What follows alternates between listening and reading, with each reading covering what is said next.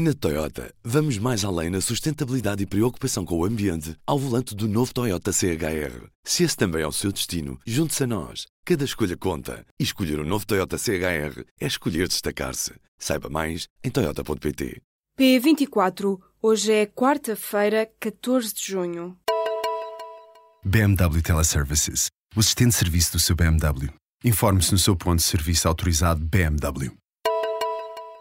O incêndio que deflagrou num prédio residencial em Londres fez pelo menos 12 mortos, de acordo com o balanço feito na tarde desta quarta-feira pelas autoridades. O Serviço Nacional de Saúde britânico adiantou ainda que o fogo fez 74 feridos, 18 deles estão em estado crítico. No local estiveram mais de 250 bombeiros a combater as chamas. Uma equipa de engenheiros avaliou a estabilidade do prédio e concluiu que não há risco de colapso do edifício. O incêndio num prédio de 24 andares na capital britânica britânica deflagrou na madrugada desta quarta-feira. As autoridades ainda não conseguiram apurar a causa do incêndio. As duas crianças portuguesas que ficaram feridas por causa do incêndio que deflagrou na madrugada desta quarta-feira num prédio residencial em Londres estão fora de perigo. A informação foi avançada ao público pelo porta-voz do Secretário de Estado das Comunidades Portuguesas. Ao início da manhã, as crianças de 10 e 12 anos estavam hospitalizadas com diagnóstico reservado, mas ao longo do dia o seu estado de saúde melhorou. As quatro famílias portuguesas com residência registada naquele prédio já foram todas contactadas e encontram-se em segurança. Entretanto, o fogo já está controlado. De acordo com o último balanço feito pelas autoridades a meio da tarde, as chamas fizeram pelo menos 12 mortos e mais de 70 feridos. Um homem armado com uma espingarda atingiu nesta quarta-feira pelo menos cinco pessoas durante um treino da equipa de beisebol do Congresso norte-americano. O incidente aconteceu a cerca de 10 km do edifício que alberga a Câmara dos Representantes e o Senado, no bairro Del Rey já no estado da Virgínia. Uma das pessoas atingidas é o congressista do Partido Republicano Steve Scalise. O incêndio destruiu 35 viaturas e danificou outras 5 num parque de estacionamento de Faro. Fonte do Comando Distrital de Operações de Socorro de Faro diz que o fogo deflagrou ao início da tarde no parque de uma empresa de renta-car na zona do Patacão e foi dominado cerca de uma hora depois. Segundo o comandante do Comando Distrital de Operações de Socorro de Faro, Abel Gomes. A propagação foi naturalmente rápida porque temos além do combustível de, fino que existe no, no, no, terreno, temos também se começou num veículo, não sabemos, mas o que é certo é que também um incêndio em veículos é, tem uma propagação muito, muito rápida. Ainda não se sabe o que esteve na origem do incêndio.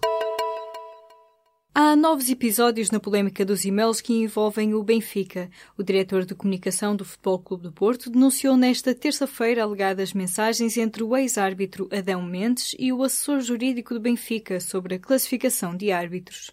Nesta terça-feira, Francisco Marques divulgou mais uma série de supostas mensagens de e-mail para acusar o Benfica de estar claramente implicado num esquema de arbitragem.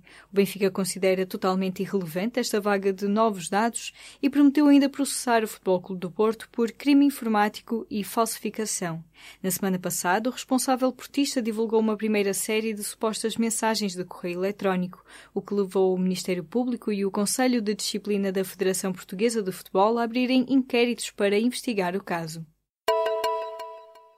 Jorge Mendes vai ser ouvido como arguído no caso da investigação a Radamel Falcão. Em causa está uma alegada fuga ao fisco por parte do jogador colombiano que atuou no Atlético de Madrid.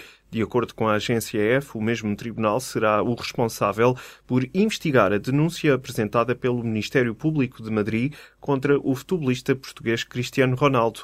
No caso de Falcão, o atual jogador do Mónaco e antigo jogador do Futebol Clube do Porto foi acusado de uma fraude fiscal no valor superior a 5 milhões de euros em 2012 e 2013, quando atuava precisamente no Atlético de Madrid.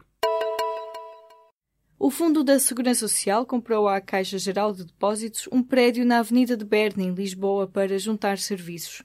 A partir do primeiro semestre do próximo ano, os serviços de atendimento da Segurança Social da cidade vão estar concentrados no antigo edifício sede do ex-Banco Nacional Ultramarino. Nas contas do Ministério passarão a trabalhar no edifício 1.500 pessoas que neste momento estão em 13 edifícios em Lisboa. O prédio fica na esquina entre a Avenida de Berna e a Avenida 5 de Outubro e é uma obra do arquiteto Tomás Taveira. Foi comprado em maio por 50 milhões de euros pelo Fundo de Estabilização da Segurança Social ao Fundo de Pensões da Caixa. A secretária de Estado da Segurança Social, Cláudia Joaquim, diz que a poupança com esta decisão ronda 1 milhão e 500 mil euros por ano. Donald Trump autorizou o Pentágono a aumentar o número de tropas norte-americanas no Afeganistão. A decisão do presidente dos Estados Unidos vai ao encontro do que foi solicitado pelo comando presente no terreno. Atualmente, 8.400 militares estão presentes no Afeganistão, Citadas pela Reuters, fontes oficiais não quiseram especificar, no entanto, o número de efetivos que será enviado para Cabul. A medida terá de passar pelo Congresso norte-americano e surge depois de o secretário da Defesa ter avisado que as forças americanas não estão a conseguir derrotar os Talibã. O Conselho de Castro Verde, no Alentejo, foi nesta quarta-feira classificado como reserva da biosfera da Unesco. Para a Câmara de Castro Verde, o galardão da Unesco é sinónimo de diferenciação pela qualidade e pela excelência e confere todo um potencial de divulgação e visibilidade mundial ao Conselho. A candidatura promovida pelo município de Castro Verde, pela Associação de Agricultores do Campo Branco e pela Liga de Proteção da Natureza foi entregue na Unesco em setembro do ano passado. Na rede mundial de reservas da biosfera da Unesco estão inscritas 11 reservas portuguesas. É já nesta quinta-feira, dia 15 de junho, que acabam as tarifas de roaming da União Europeia. Fazer chamadas, enviar mensagens e navegar na internet fora do país deixa de ter custos acrescidos dentro dos 28 Estados-membros. A mudança é automática e não é preciso fazer qualquer alteração na configuração dos equipamentos. Para evitar situações abusivas, foram introduzidos limites à isenção de tarifas de roaming, mas estima-se que esta sobretaxa afetará apenas 1% dos utilizadores.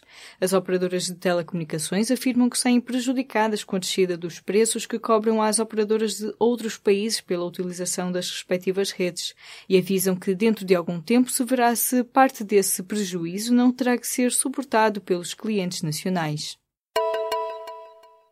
Na Toyota, vamos mais além na sustentabilidade e preocupação com o ambiente ao volante do novo Toyota CHR. Se esse também é o seu destino, junte-se a nós. Cada escolha conta. E escolher o um novo Toyota CHR é escolher destacar-se. Saiba mais em Toyota.pt.